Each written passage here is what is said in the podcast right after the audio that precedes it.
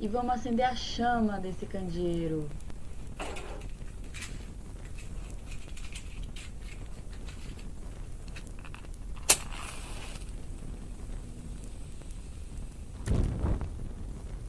Olá, você acendeu o pavio do nosso candeeiro. Está prestes a embarcar na ladainha junto com a gente. Então, sossegue seu facho e sunta só o que vem por aí. Não esqueçam de seguir a gente nas nossas redes sociais. A gente vai tentar interagir o máximo com vocês por lá. O Instagram é luz.de.candieiro e o Twitter é luzdecandieiro. Além disso, a gente também tem um e-mail luzdecandieiro.podcast@gmail.com. Por lá vocês podem mandar é, alguma sugestão de tema, vocês podem mandar algum feedback sobre algum, sobre algum episódio. Enfim, a gente tem todos esses canais de comunicação com os nossos ouvintes e a opinião de vocês é muito importante pra gente. Uh, gente, tudo bom? A gente está começando aqui a gravação do nosso podcast maravilhoso. O nosso primeiro episódio, episódio, episódio, episódio piloto, meu amor. A gente vai falar de bar, de bar em bar, onde a gente vai contar curiosidades, nossas experiências, Vamos soltar aqui os nossos conhecimentos a respeito desse recinto maravilhoso aqui que agrega tanto a nossa vida. A nossa vida maravilhosa. Vamos começar, vamos começar. Eu sou a Jéssica e no bar eu sou a pessoa que não bebe. Eu sou o Danilo e no bar eu sou a pessoa que fica ali de boas. Também não bebo, fico curiando os meus amigos, tipo o Gustavo, que é um Que é de de, primeira. Bom, eu sou o Carlos e eu já quero dizer que o Danilo começou no primeiro episódio mentindo. Incrível como ela é hipócrita. Mas não vamos. Enfim, hipocrisia. Mas não vamos falar sobre os detalhes, né?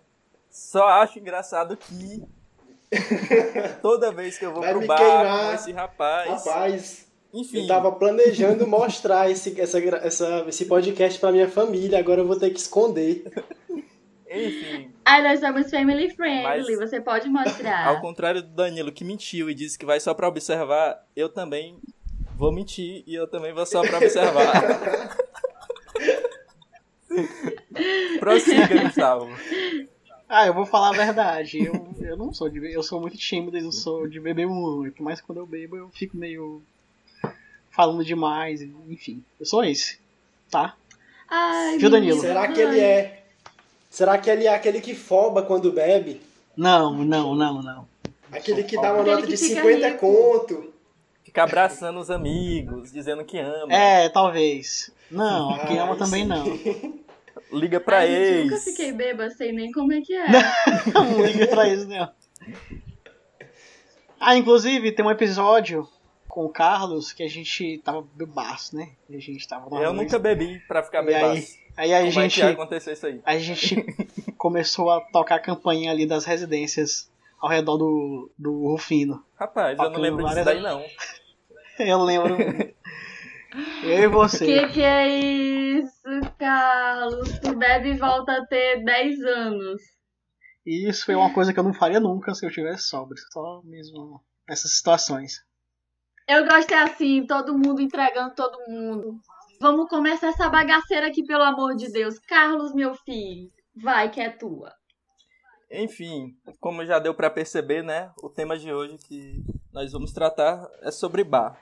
E o bar, para os proprietários, pode ser compreendido como um trabalho, como um lugar, um negócio, assim como para os garçons, aqueles que trabalham no local, pode ser considerado como um lugar que é a fonte de renda. Mas para quem frequenta, esses lugares são conhecidos como um lugar de, de lazer, um lugar de conhecer, para estar conversando com pessoas, para estar curtindo assim como para as pessoas que não frequentam e que têm uma imagem diferente do bar, esses lugares podem ser conhecidos como um lugar de maus hábitos, um lugar de balbúrdia. É justamente nesse clima que a gente vai tentar debater hoje, mostrar o bar por várias faces, mostrar o bar como esse lugar de trabalho, também o bar como esse lugar de lazer, o bar como lugar de relações. E para introduzir esse assunto, a Jéssica vai trazer algumas curiosidadezinhas aí pra Ai, gente. sim, meu amor, eu que sou especialista da cachaça. Vamos começar a falar aqui algumas curiosidades desse beberico maravilhoso do Brasil. Vocês sabem, minha gente, que já teve uma revolta cachaça aqui no Brasil. E essa cachaça aí. Sim, fiquem surpresos, já teve uma revolta cachaça sim no Brasil, 1660. Por quê? Por quê, meu amor? Porque Portugal queria vender vinho aqui no Brasil e aí tinha um troço aqui que, que os índios, senhores engenhos fizeram, que era uma aguardente, e aí uma coisa chamada cachaça. E aí o que? Eles estavam vendendo, ganhando muita grana. Aí Portugal falou assim: epa, epa, peraí, não, aqui não. My território, is meu, isso aqui. Aí o que, que eles fizeram? Botaram os impostos assim, lascando por cima. E aí o povo falou assim: ah, não, ah, não, aqui não. Aí se revoltaram. E aí revoltou, entendeu? E aí o que aconteceu? O fim foi que falaram assim: vai ter cachaça sim, cachaça é nossa. E aí a primeira, a primeira cachaça registrada desse Brasilzão aqui, olha, numa rápida pesquisa do Google, o que, que ele me deu? Em 1756, a Manjopina foi o primeiro destilado de cana do Brasil a receber um rótulo comercial e lacrada, meu amor. E o que acontece? A cachaça é patrimônio do Brasil. E ela incorpora o drink mais tico-tico do Brasil, que é o quê? A caipirinha que eu não sou muito fã, pois não sou a pessoa que mais bebe nesse mundo, mas todo mundo tá ligado da caipirinha do Brasil, né, meu anjo? Eu nunca bebi caipirinha. Nunca bebesse caipirinha? Engraçado que, que a Jéssica começa dizendo que não sabe nada de cachaça, nunca bebeu na vida, e depois ela diz que é especialista. Sou especialista em cachaça e vou falar aqui de Ai, cachaça. ironia, sarcasmo. Aí depois ela. Aí depois ela fala que não gosta muito de caipirinha. Enfim, é a hipocrisia, né, amigos? Eu acho que o que eu achei interessante dessa guerra aí, dessa guerra da cachaça, ou revolta da cachaça, foi porque Portugal chegou assim. Mas galera, Jesus transformou água em vinho ou em cachaça? Então, a gente tem que fazer aqui é com vinho, não é com cachaça. Aí o brasileiro disse: calma, é porque na época ainda não tinha, mas agora a gente tá por dentro de, da receita. E se Jesus quiser, tamo aí. Que isso? Muito boa Muito essa bom. observação, eu gostei desse comparativo. Ô Danilo, é a dualidade, é pra deixar as pessoas na dúvida. Eu fico dizendo que não sou mais que sou. Quem sou eu? Eu sou ou não sou? Vocês vão descobrir aí no final deste podcast. Dessa conclusão, sou ou não sou uma cachaceira? A minha família também vai descobrir. Alô mãe, alô pai. Façam as suas apostas. É isso, cara. Chegou a hora aí do nosso amigo Chico Neto. Um abraço pra ele. O meu pai foi citado no podcast. Ele entende cachaça, viu, meu amigo? Caralho, falando do Ele pai. deveria estar aqui. Porque tem duas coisas que meu pai homem é valoriza. bom. Que é futebol e cachaça, que ele dali entende. Já tive a oportunidade de compartilhar uma dessas coisas com ele, não vou dizer qual. Ai, gente, olha. Eu tava junto, Tu eu vi. viu, você é prova. Eu era a garrafa. Então, então, pessoal, como nós falamos no começo, o bar pode ser compreendido como um local de trabalho, pode estar sendo compreendido como um local de lazer, um local onde você está fazendo relações, conhecendo pessoas, curtindo com seus amigos. Mas essa imagem que nós temos hoje do bar como um local tranquilo, como um local que as pessoas frequentam, ela não é unânime para todos. Existem pessoas que veem no bar um local de, de depravação, como eu falei no começo do áudio, do vídeo. Do áudio não, e vídeo muito menos, no começo do podcast. E agora acertei a palavra, isso já é uma evolução, vai mostrando que eu conheço a palavra, foi só um erro. Mas é, muitos proprietários de fábrica no começo do século XX, eles percebiam nesse local do bar um ambiente que eles não queriam que seus trabalhadores estivessem frequentando. Porque eles viam no bar, por exemplo, um lugar para que se as pessoas pudessem contrair doenças. Um lugar em que as pessoas iam e que elas não tinham controle, acabavam se viciando na bebida, acabavam se viciando também relacionando diretamente o bar como local de acesso à prostituição, acesso a outras drogas, e nisso muitos proprietários viam no bar como um ambiente indesejado. E criou-se, ainda no início do século XX, sobretudo nas primeiras décadas, 1910, 1920, quando houve uma reformulação aqui no Brasil da produção, com o fim oficial da escravidão, passou-se também a um processo de industrialização do Brasil e o bar passou a ser considerado um ambiente, um não lugar, um lugar a não ser frequentado. E todos os proprietários de fábricas tinham muitas preocupações com esse ambiente. Incentivavam, por exemplo, que o homem, que os seus trabalhadores, que eles tivessem, que eles cultivassem família, e eles viam a família como o antônimo do bar. Eles desejavam que os seus trabalhadores é, fossem para o ambiente da família, para o ambiente familiar, para o ambiente privado, e que deixassem o bar de lado, não frequentassem aquele espaço porque eles viam naquele local um ambiente de estar, de certa forma, prejudicando sua produtividade, porque você voltava de ressaca no dia seguinte de trabalhar, ou porque muitas vezes emendava na boemia e não, e não ia trabalhar, e tudo isso é algo bastante significativo para a gente estar tá problematizando. Como essas imagens do bar vão sendo é, mudadas de acordo pra, com a época, né? Essa coisa muito ligada ao contexto em que está inserido, né? Quando a gente coloca o bar num contexto onde, se, uh, por exemplo, a gente está falando de donos de empresa, indústrias, pessoas que visam produtividade, lucro, enfim, e coloca o bar nesse contexto, obviamente ele vai ser visto como um lugar de vagabundo, de vadiagem, de boemia, também associado a coisas não muito boas, né?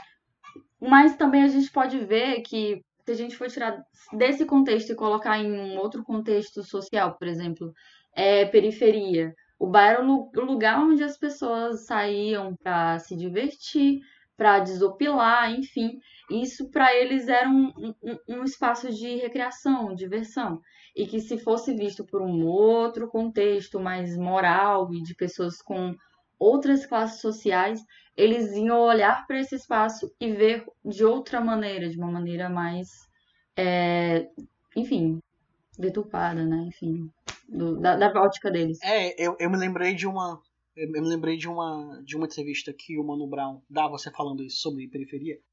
E ele fala que na época dele, sei lá, é, final dos anos 80, na periferia de São Paulo, as opções de diversão que eles tinham, tanto adultos quanto crianças, era o terreiro, né, de, de, de, de candomblé, e o boteco. E ele fala isso assim. E é muito espantoso, né? Você ouvir isso de certa forma. É, você imaginar que jovens e tem como a única opção de, de diversão e de descontração um bar que pra gente é um ambiente que é, de certa forma, entre aspas, demonizado, né?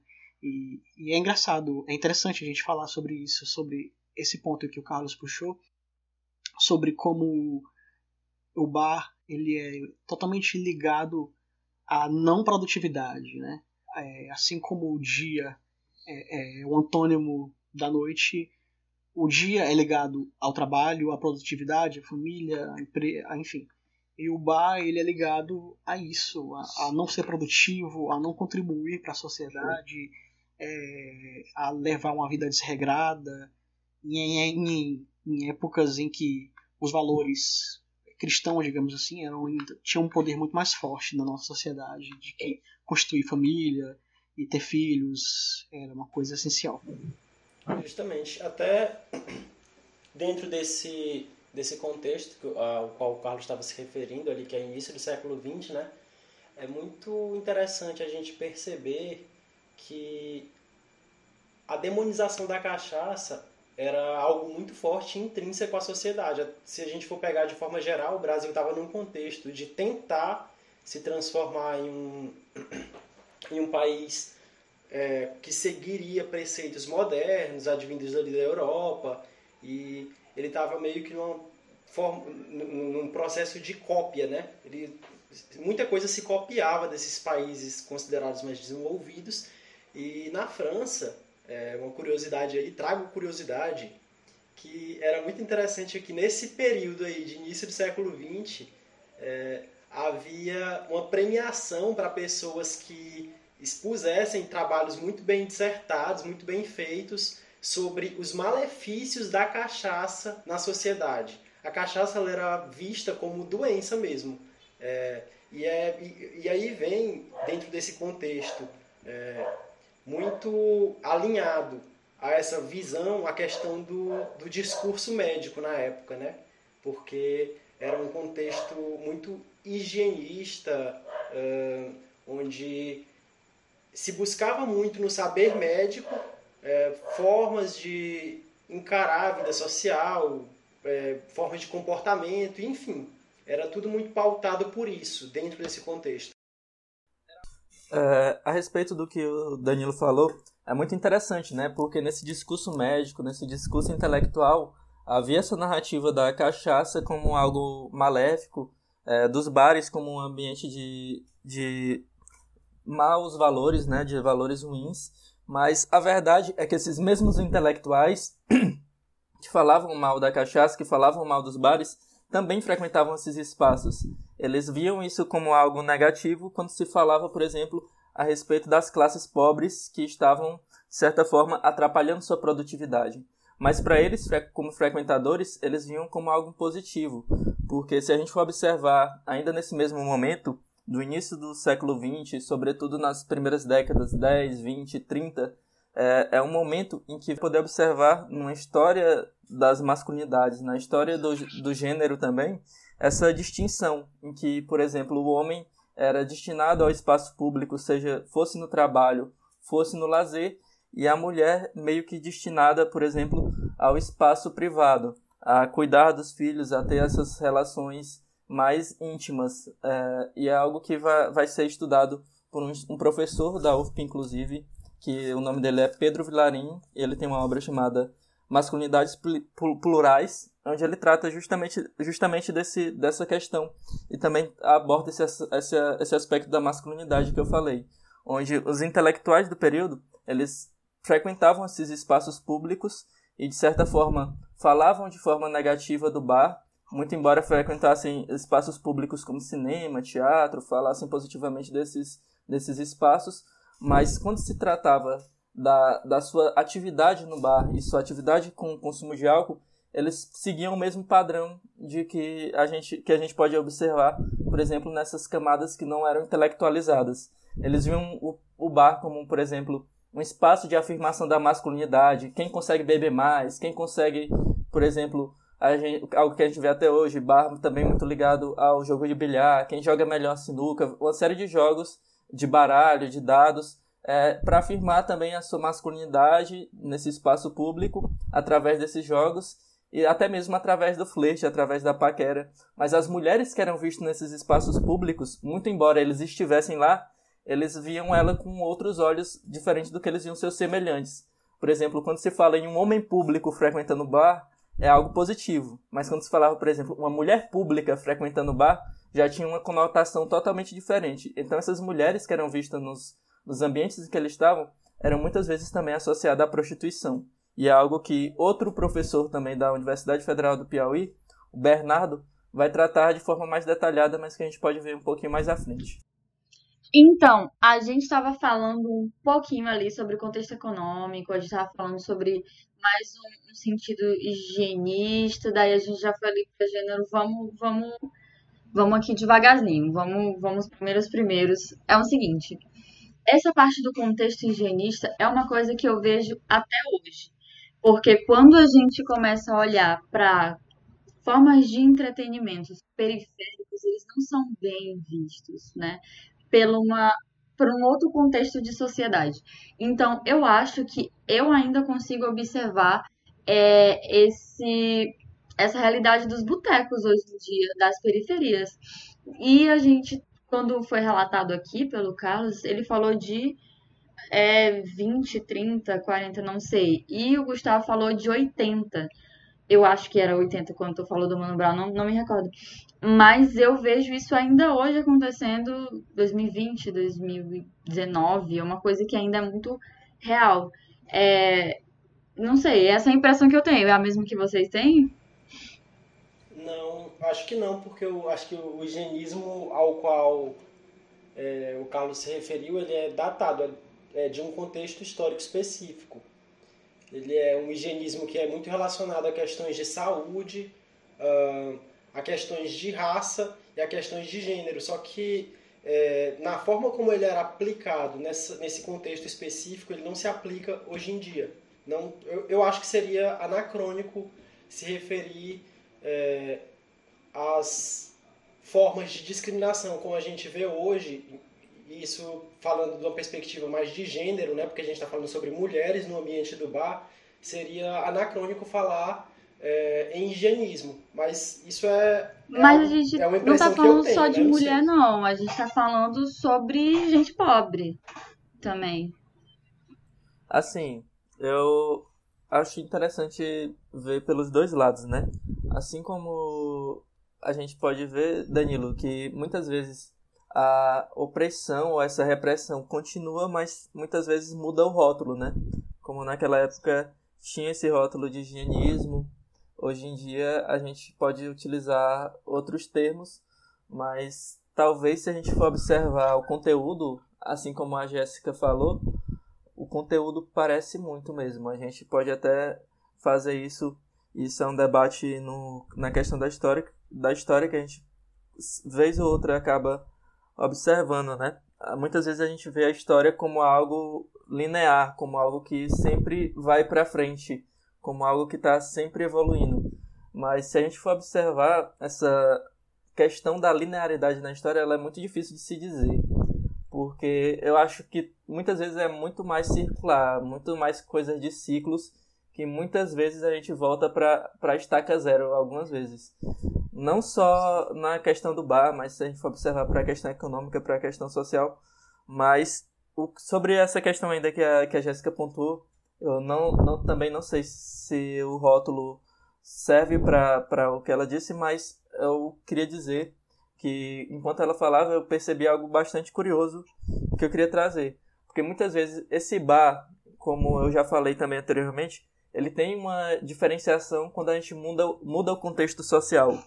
Se a gente for observar aqui trazendo para Teresina, é, se a gente for observar a pessoa que bebe na Avenida Nossa Senhora de Fátima, não é uma, a mesma pessoa que bebe lá no barzinho do, do Parque Piauí.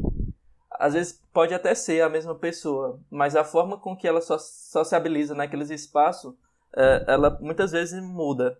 Se você for observar, existiam bares, ou muitas vezes ainda existe bares em Teresina, que você não pode entrar de chinelo, que você é mal visto. E existem, por exemplo, bares que você não pode entrar, por exemplo, num short tactel, não pode entrar maltrapilho, como dizem. E existem aqueles bares que você pode ficar na porta dele sem camisa, pode ficar na porta dele de boas com seus amigos, tranquilo, que você não vai ser incomodado por ninguém. Então, a gente pode observar que o bar pode ser só um, pode ser só um, único conceito, mas a forma com que ele é significado em diversos lugares ele muda e ele e você você pode observar. Eu não sei se vocês conseguem visualizar os bares que eu pensei, mas dá para de certa forma trabalhar em, em, torno disso, né? Enquanto tu falava sobre ficar sem camisa, eu conseguia ver o Rufino na porta do bar dando tchau na minha cabeça. Uma coisa muito Gente. visual. E, e assim, eu acho que se a gente for levar a discussão para para esse lado, a gente pode até falar também do bar nos diferentes contextos históricos. Porque, e, e tem uma parte também que, enquanto estava falando, me despertou muito na memória daquele texto que fala sobre, sobre o bar Nós e Eli. É, esse bar, ele, ele foi construído ele, ele, ele ficava ali onde, na, na Avenida Nossa Senhora de Fátima, onde hoje em dia tem um prédio da Modelo. É, né? Pois é, ele ficava ali naquele prédio.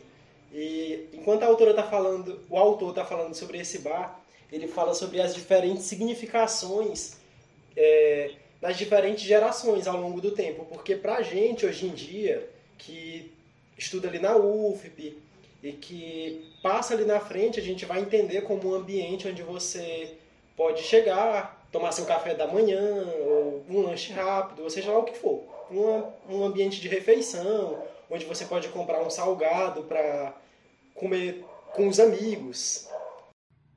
Então, aí o autor fala que em outras gerações, em pessoas que vivenciaram uma época diferente, aquele mesmo é, espaço que antes era um outro lugar, ele vai significar algo totalmente diferente, porque ali naquele prédio, é claro que ele foi reformulado, né?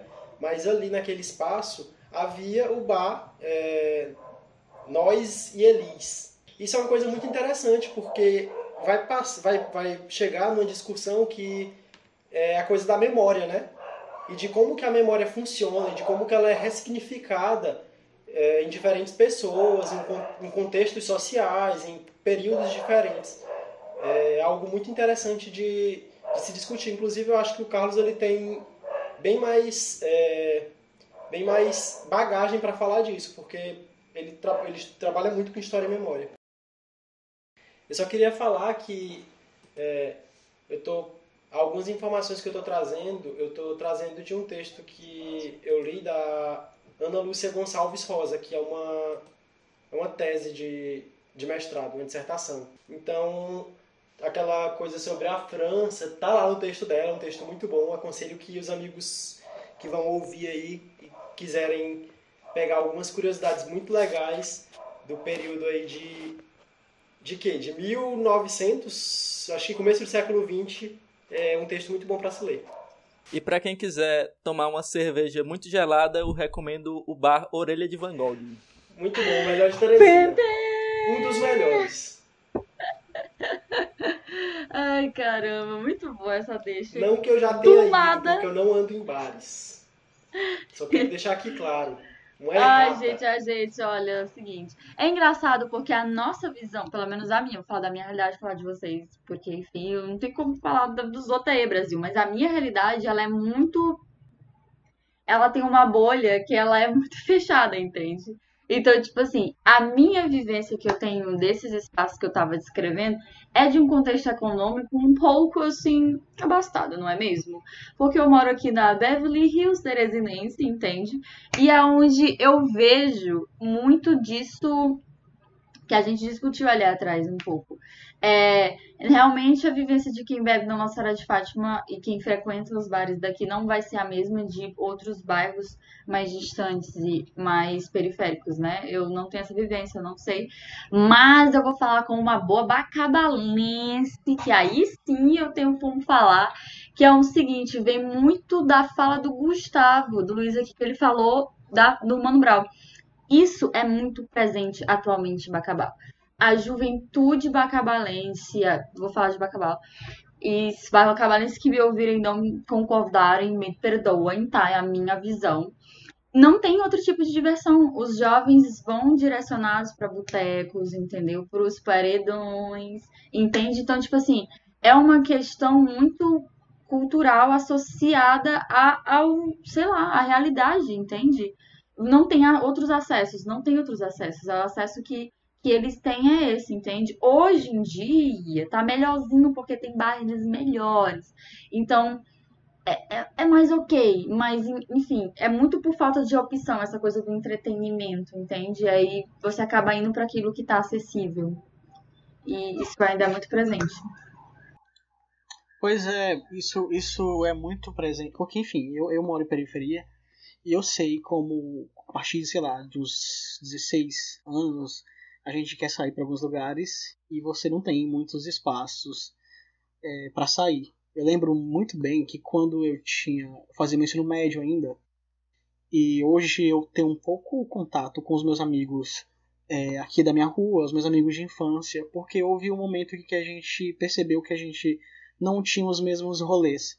Quando a gente começou, quando a gente quando a gente, sei lá, tinha uns 15, 16 ou 17 anos, eu lembro que eles começaram a sair pra show do Chica Égua. né, uma banda de, de, de, de, de swingueiras de Teresina, e aí tinha um sítio uruguai, e eles, eles, e eles é, consumiam bebida alcoólica, assim, menores de idade, e eu não era assim desse rolê, então, tipo, é muito restrito realmente as, as opções é, de lazer. Então eu acho que tem muito isso. E eu acho que também, é, é, já puxando um gancho pro que o Carlos falou anteriormente sobre as diferenças é, sociais de como é visto o, a pessoa que consome bebida alcoólica em um ponto da cidade e em outro ponto da cidade, é, eu acho também que, puxando até para um, um, ponto do início do podcast, o de, o de cachaça, tem a alcunha do cachaceiro, né? Da pessoa que bebe que bebe, que bebe é, cerveja ou que bebe cachaça em plena luz do dia e a gente passa meio dia num lugar e tipo, ah, tá bebendo cachaça essa hora, devia estar tá em algum lugar, devia estar tá sendo produtivo, devia estar tá fazendo alguma coisa, devia estar tá fazendo outra. Tá vivendo a vida dos sonhos. Tá vivendo a vida dos sonhos, é verdade. Né? A gente, como universitário, tem essas regalias de vez em quando, sair da aula e, e beber alguma coisa. Mas tem muito isso mesmo, assim, uma outra visão, um modo como você vê é uma pessoa que bebe em um certo lugar e como você vê uma pessoa de um outro ponto da cidade.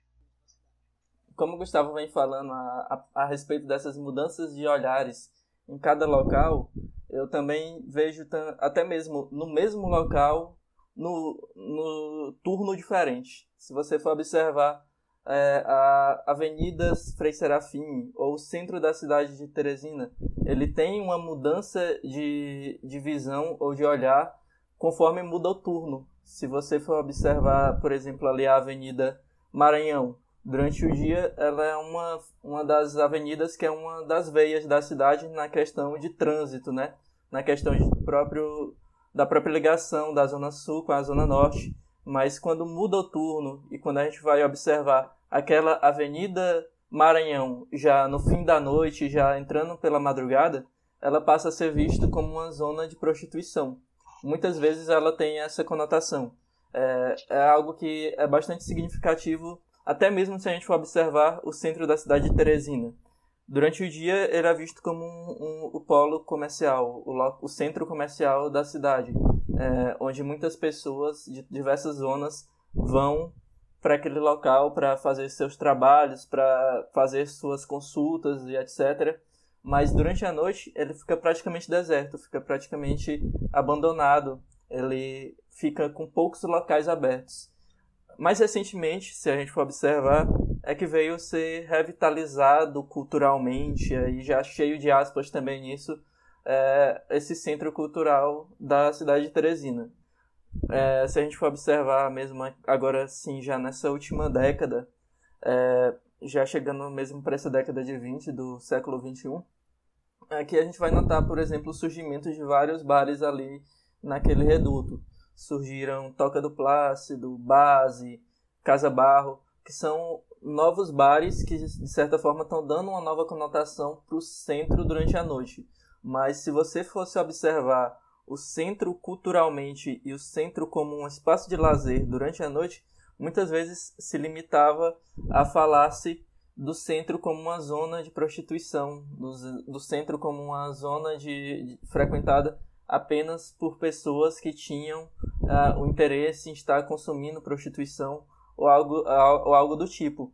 É um assunto que pode ser muitas vezes um tabu ser falado, mas se a gente for observar, tem um livro muito valioso que é do professor Bernardo a respeito disso, que é Cartografias do Prazer, onde ele fala, traça de certa forma o itinerário da prostituição teresinense, tomando como base ali a Avenida Maranhão. E ele faz um recorte econômico, que se tratava justamente de um período em que havia uma produção econômica, um escoamento da produção piauiense ali a, a partir da região da, da Avenida Maranhão, tomando como base a navegação, pois o rio Parnaíba era navegável nesse período.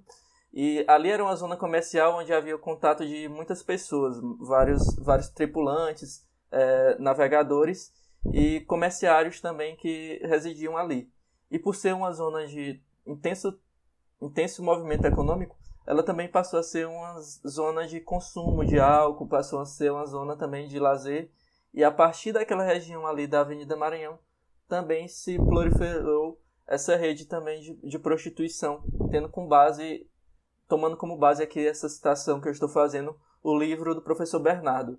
Então a gente pode observar, né, como o, o mesmo espaço que durante o dia é uma zona comercial de escoamento da produção, durante a noite pode passar a ser uma zona de lazer, uma, uma zona de, de curtição, ou etc. O que quer que seja.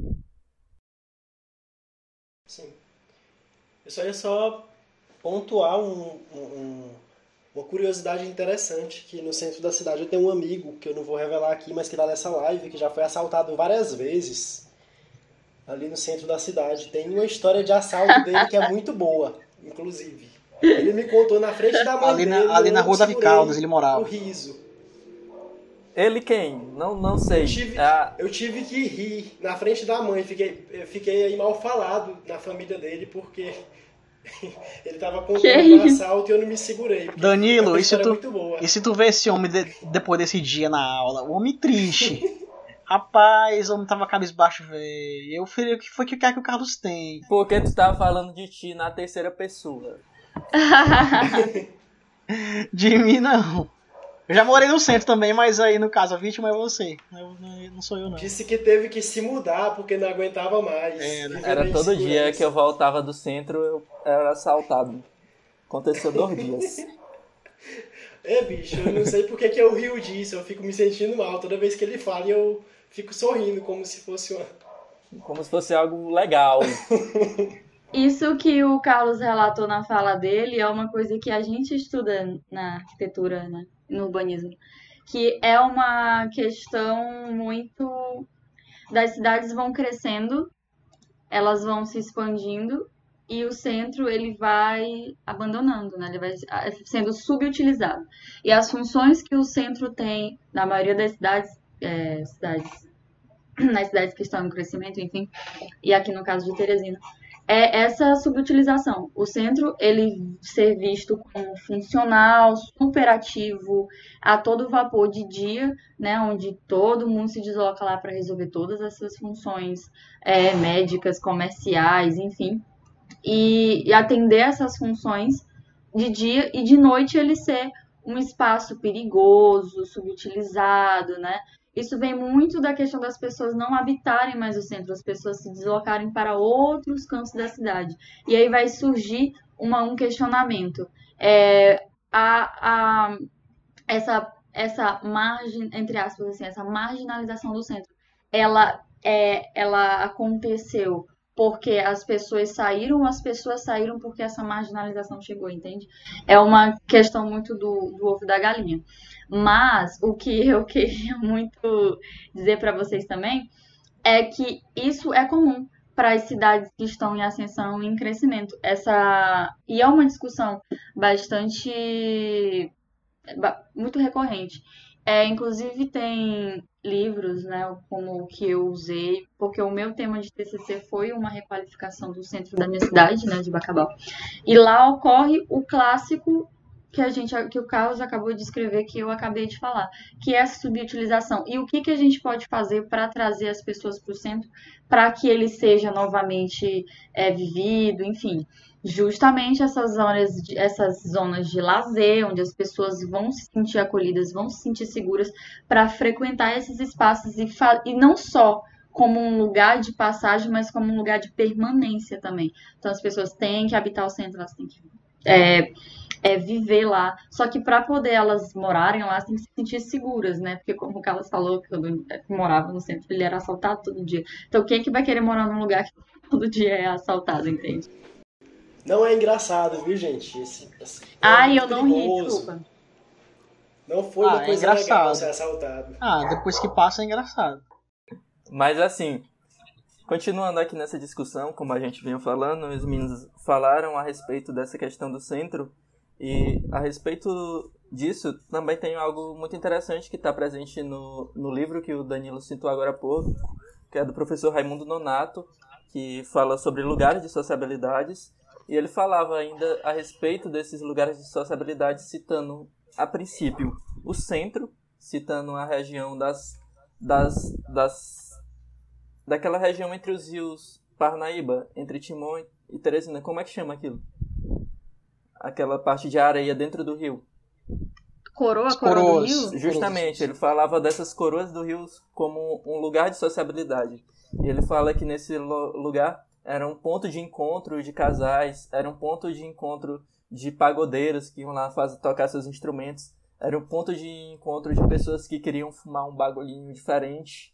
E dentro desse espaço tinha uma, uma lei, que a lei era justamente a lei do deixa rolar. Que não, a lei era que não havia lei, ou seja, tudo podia acontecer naquele ambiente que estava de boas. E aí ele fala a respeito desse ambiente como também um espaço de sociabilidade na cidade de Teresina, naquele período onde as pessoas faziam seu consumo de bebida alcoólica nas coroas do rio. E eu lembro que ano passado até houve tipo uma habitação, uma tentativa de ocupação daquele, daquele, daquelas coroas do rio com alguns bares.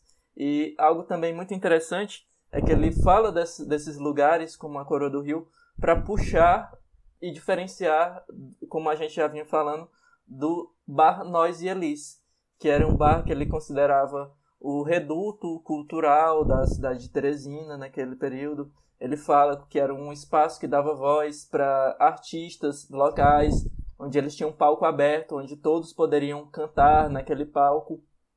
E ele fala até um caso interessante é que esse bar, esse palco ele era feito de, de madeira, né?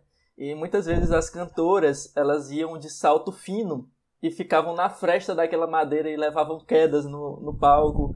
Ele fala várias causas interessantes a respeito desse, desse bar.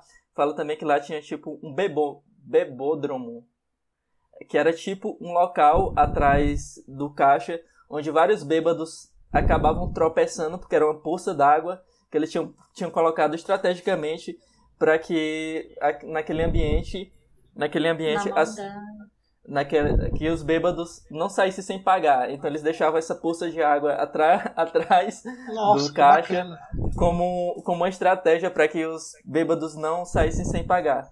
Nesse mesmo ba balcão do caixa, ele relata que era um ambiente, um local em que as mulheres davam preferência quando iam ao bar, porque lá elas se sentiam seguras, elas não sentiam que ninguém ia ficar incomodando porque tinha um ambiente do caixa ali, tinham, tinham os, os gerentes do estabelecimento que deixavam elas mais seguras, que deixavam elas protegidas para estarem curtindo aquele ambiente mais de boas.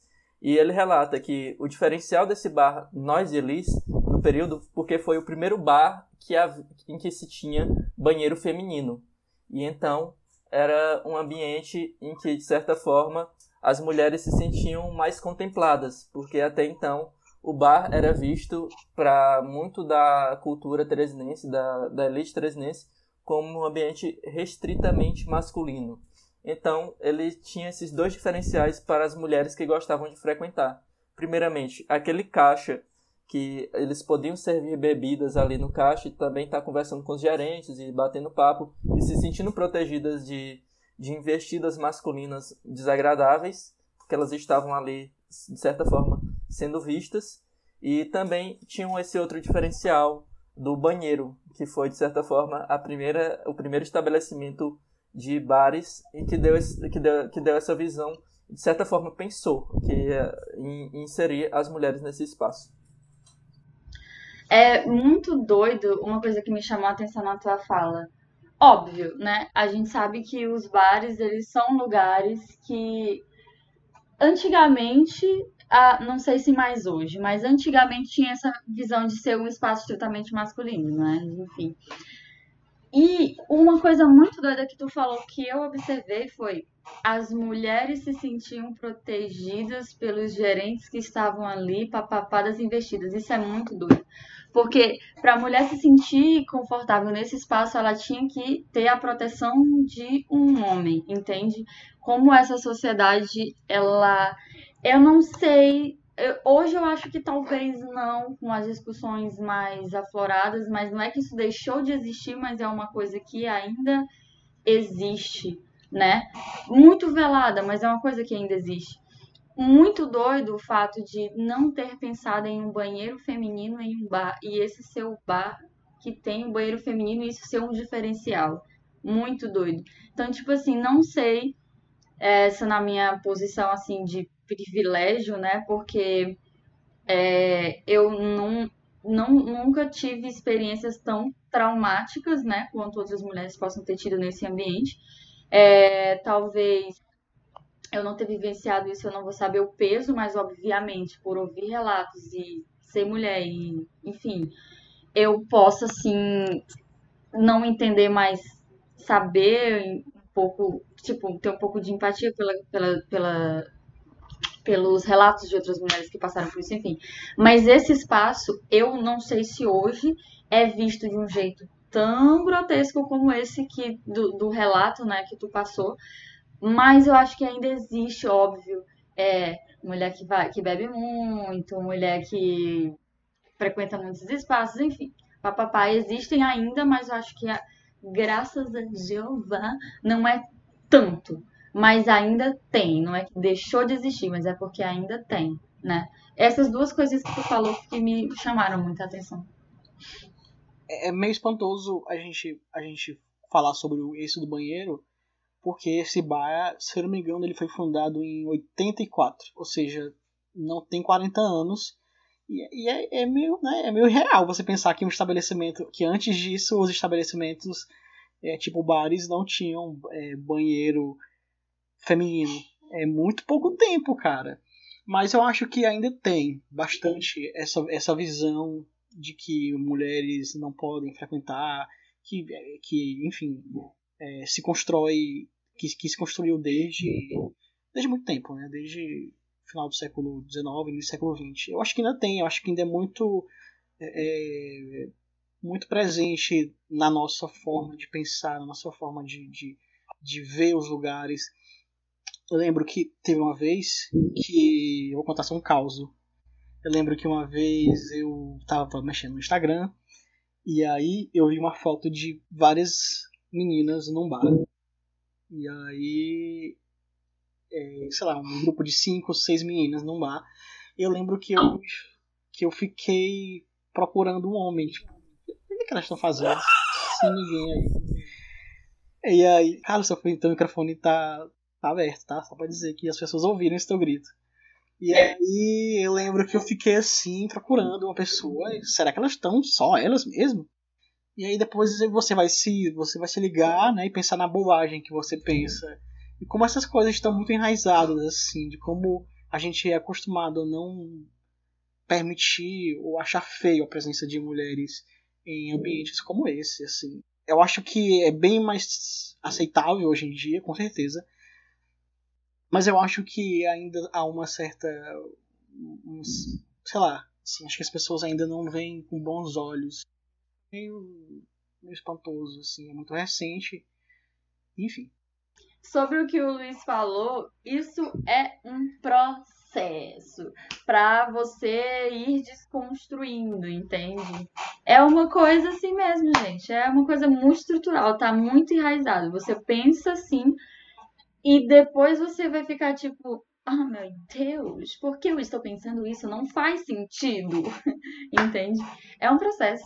É um processo e o importante é sempre estar discutindo, levantando essas questões, porque faz diferença, né? A, e, e, tipo, a gente tá com essa discussão mais aflorada dos direitos da mulher hoje, mas isso já vem acontecendo há muito tempo, há muito tempo, há muito tempo, que a gente vai, vai puxar aqui na história sobre mulheres lutando sobre direitos, seus direitos, direito de trabalhar, direito de votar.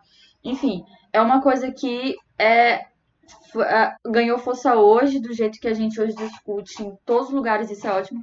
Isso já é uma construção de muito tempo. Então, a gente luta por direitos iguais já tem muito tempo. Então, é uma coisa que a gente ainda para e pensa: como assim ainda mulher vista de um jeito absurdo num lugar que não é para ter absurdo, é para ter tá tudo bem, gente, é tudo bem, tá?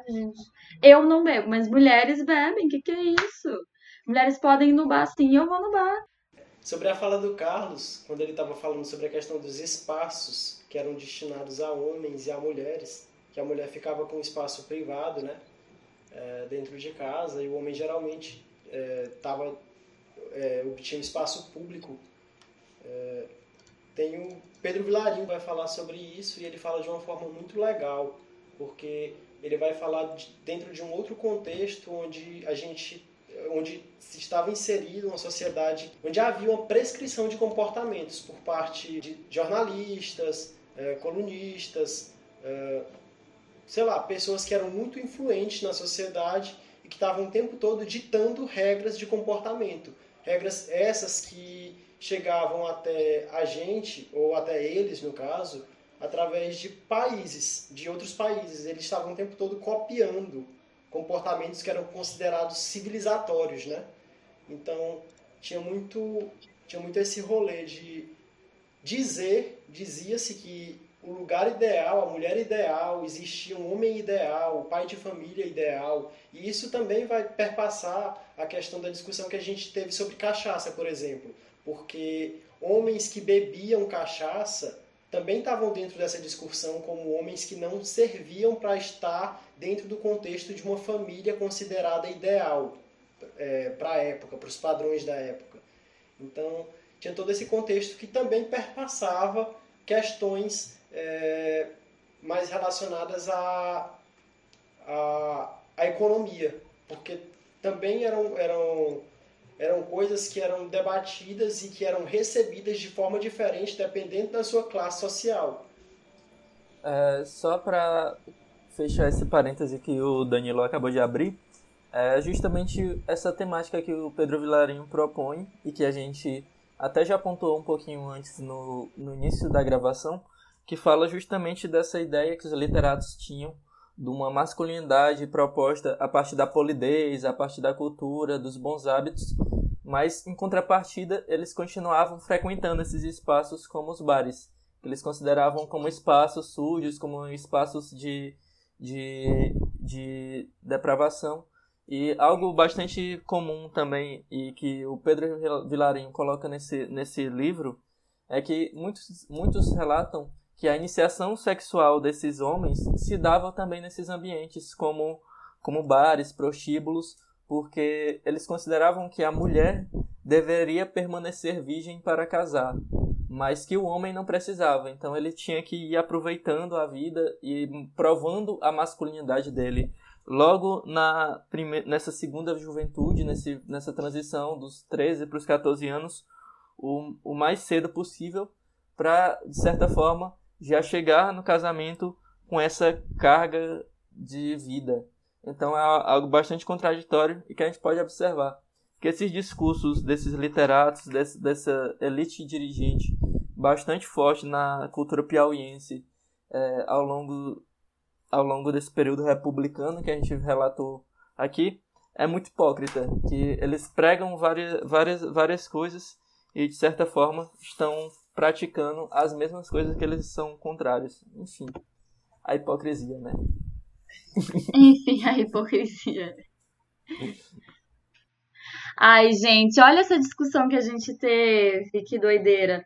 Como tudo é muito interligado. Não tem como falar só de bar, só de cachaça, só de uma coisa ou outra. Tudo tá interligado, né?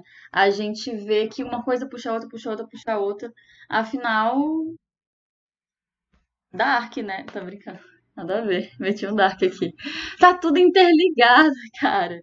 Tá tudo interligado.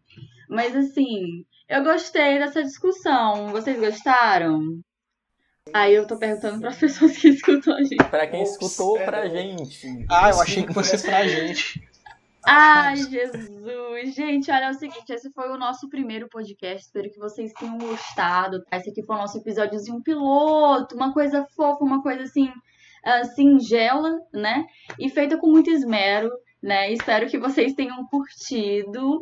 E a gente vai estar tá aí metendo em várias discussões da pesada daqui para frente, tá? Espero que vocês gostem, possam voltar aqui, ouvir. Logo, logo a gente vai disponibilizar em um canal que a gente pode estar conversando com vocês, perguntando feedback, dando aí sugestões de pauta, porque não, meu amor. Então, se você não está preparado, se segura, porque o Luiz de Candeeiro está chegando aqui em Teresina para iluminar as nossas mentes. Olha como a gente é pretencioso. Amei, amei. Gente, é só lembrando aqui para vocês que a gente falou de cachaça, a gente falou de bar, mas o que é importante, bebida só para maiores de idade e para aqueles que ingerem álcool, beba com moderação, pelo amor de Deus.